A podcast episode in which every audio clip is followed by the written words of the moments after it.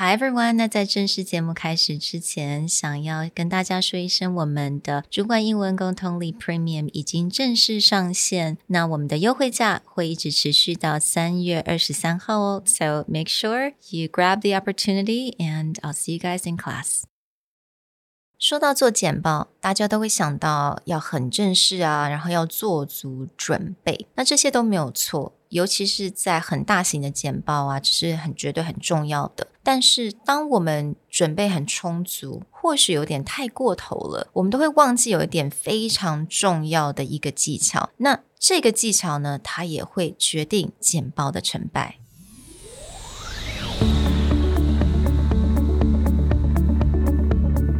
Hello，欢迎来到 Executive Plus 主管与沟通力的 Podcast。I'm Sherry, an educator, certified coach, and style enthusiast. 我相信专业有效的沟通是语言跟逻辑的完美结合。And I'm Nick, a startup consultant, corporate trainer, and late night gaming junkie. I believe great communication requires the right mindset and solid frameworks. 我们希望带给大家职场英语的技能、跨文化沟通技巧与其他能帮助您成为出色领导者的工具。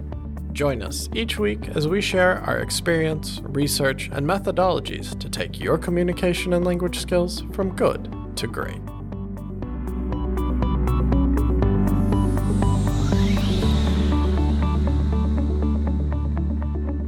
Hey, everybody. Welcome back to the Executive Plus podcast. Today's episode is all about how you start a presentation. Mm. Now, when most people hear that idea, they start thinking about, oh, I should tell a story, or maybe I'll pose an interesting fact. Mm. But one thing that Andrew and I have learned over the last few years is sometimes the best way to start a presentation is not to actually start it, but to start having a conversation mm. with your audience and then bring that in to what you want to say. 嗯，没错，所以我常常在 听 Andrew 或 Nick 在做 coaching 的时候，我都会听到他们这么说，也就是 conversation，尤其是在简报刚刚开始的那时候，是多么的重要。那为什么我们很多人会忘记这一点呢？是因为我们有的时候一想到做简报，我们就会开始准备，做足非常充分的准备，我们的开头一定要怎么样，一定要用什么 slide。当你做准备这种有点太过头的时候，你就会忘记 spontaneity 其实也是非常的重要，也就是你如何抓住这个时机，然后你就可以开始跟你的客户做一个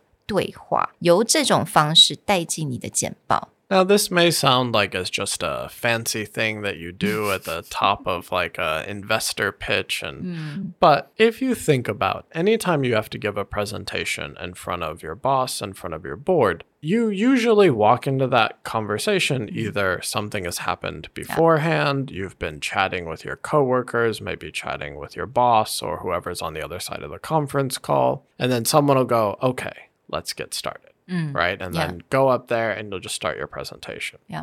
But sometimes you can just carry on that conversation. Mm-hmm. And if you've been talking to if you've been talking about something relevant, you can be like, all right, I was just talking to Johnny over there, mm. and he had a really interesting point about A.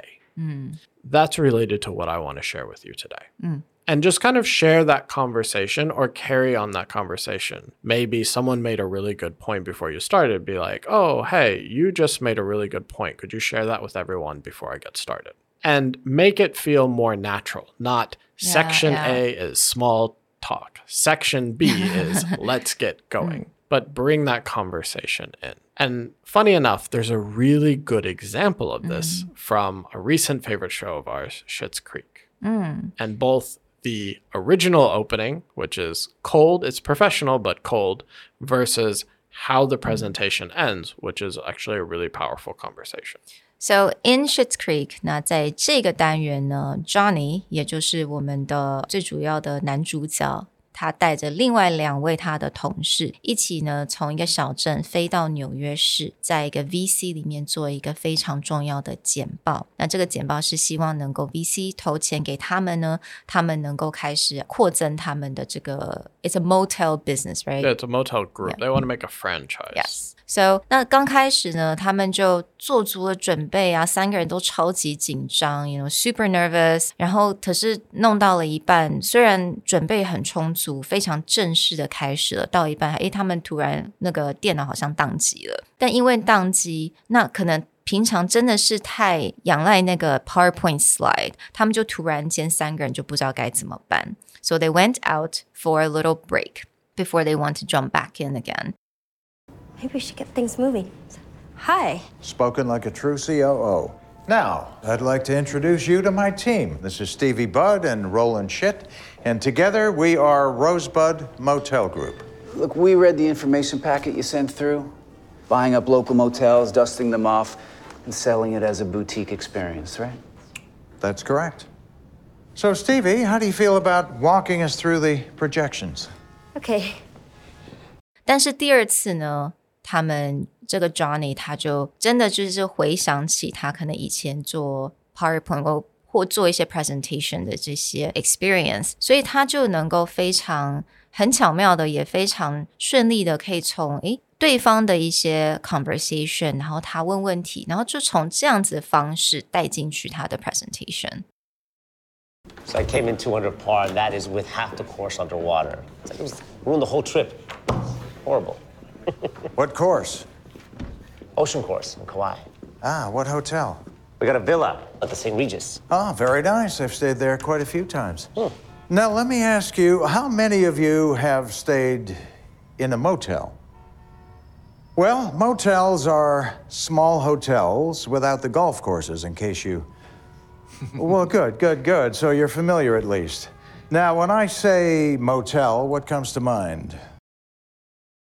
Yeah, there's that great scene where he walks mm-hmm. back in and he immediately finds common ground with one Yeah. of the people in the boardroom because they're talking about golf and he's talking about golf at a specific hotel resort. Mm. And he immediately is like, Oh, which hotel did you stay in? Oh, I've been there many times. It's a great golf course. Yeah. And then he takes that conversation and builds in the, the next question, which mm. is, How many of you have stayed at a motel? Yeah, which is none of them. which is none of them. Yeah. But then he starts to describe that experience and that they're trying to change it from this very cheap, low mm. end, by the road in the countryside place to an actual boutique experience for mm. people who are trying to travel and see the world differently. Mm. But it's those two things. One is it's not a, okay, that's a good conversation. Let me start. It's actually bringing that conversation in. But one of the great ways he does that is by asking questions. Mm. And second to having a conversation, this is something Andrew and I talk a lot about, which is a presentation doesn't just have to be you talking. Mm. You can ask questions. Your audience is there. You can interact with them. It doesn't matter if it's 2,000 people in the audience mm-hmm. or two people in the audience. You have the right to have a conversation with them. And the best presentations we've ever seen were ones that became conversations. Mm.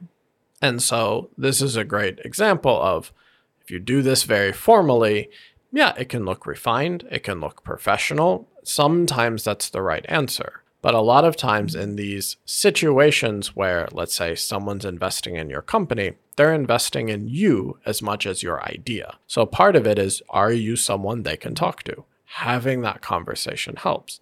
That's also true within your company. You have to be a good person to talk to, to work with, a good teammate, a good coworker. So if you just go in there and tell them it is what it is or here are the facts, yeah, they may get the right information, but it's not that compelling. It's not that much of a, oh, why do mm. I want to work with you on this project? Yeah. Whereas if you come in and again, ask questions, start with that idea, or give someone an opportunity to be like, I really like the point Sherry made when we were talking before this presentation. Could you say that again? And then Sherry will feel like, oh, you know, included. I'm so included. Yeah. Now you bring it into, you know, based on that, this is why I want to talk to you about something, this Yeah. project today. 有的时候利用一下这个当场，利用一些很好的一 opportunity，可能是你们讲话的一些 conversation，啊、或者是你们可能在开会刚开始的 small talk，你都可以利用这一些点，然后呢，去 直接的很顺利的引到你的 presentation 当中。Yeah, don't get too hang up on your PowerPoint slides or having to I absolutely need to start with the slides. You really don't have to. So, the next time that you're thinking about starting a presentation, even in this podcast, we've talked about interesting ways to start a presentation. But I want you to also start thinking about a presentation in terms of if I wanted to have a really good conversation today, how would I start a conversation? Yeah. We'll talk to you guys next time. Bye. Bye.